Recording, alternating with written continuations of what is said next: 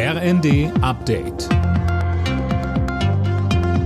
Stündlich neu. Auf den Punkt informiert.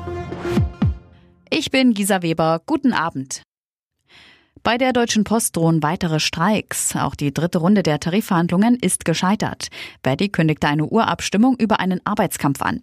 Die Gewerkschaft fordert 15 Prozent mehr Geld für die rund 160.000 Beschäftigten. In den letzten Wochen gab es bereits mehrere Warnstreiks bei der Post. Millionen Pakete und Briefe blieben liegen. Auch Tage nach den Erdbeben in Syrien und der Türkei gibt es noch kleine Hoffnungsschimmer. In der Türkei ist eine Frau nach über 100 Stunden lebend aus den Trümmern eines Hauses gerettet worden, so die Hilfsorganisation ISA Germany. Mittlerweile gibt es über 21.000 bestätigte Tote. Um Überlebende zu unterstützen, bringt die Bundeswehr auch heute wieder Hilfsgüter ins Katastrophengebiet. Verteidigungsminister Boris Pistorius.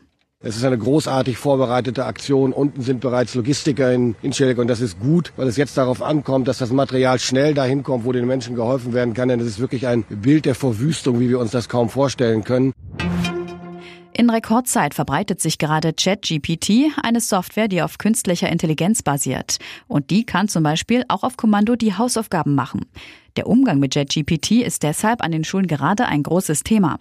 Bernd Schauer von der Lehrergewerkschaft GEW sagte uns. Man sollte auch unsere Lehrerinnen und Lehrer nicht unterschätzen, dass die nicht erkennen können, was ihre Schüler drauf haben oder was denn wirklich nur künstliche Intelligenz ist. Aber für die Schülerinnen und Schüler ist es eine Herausforderung, also weil die müssen natürlich damit lernen, dass sie es sich nicht zu einfach machen. Das wäre eine große Gefahr.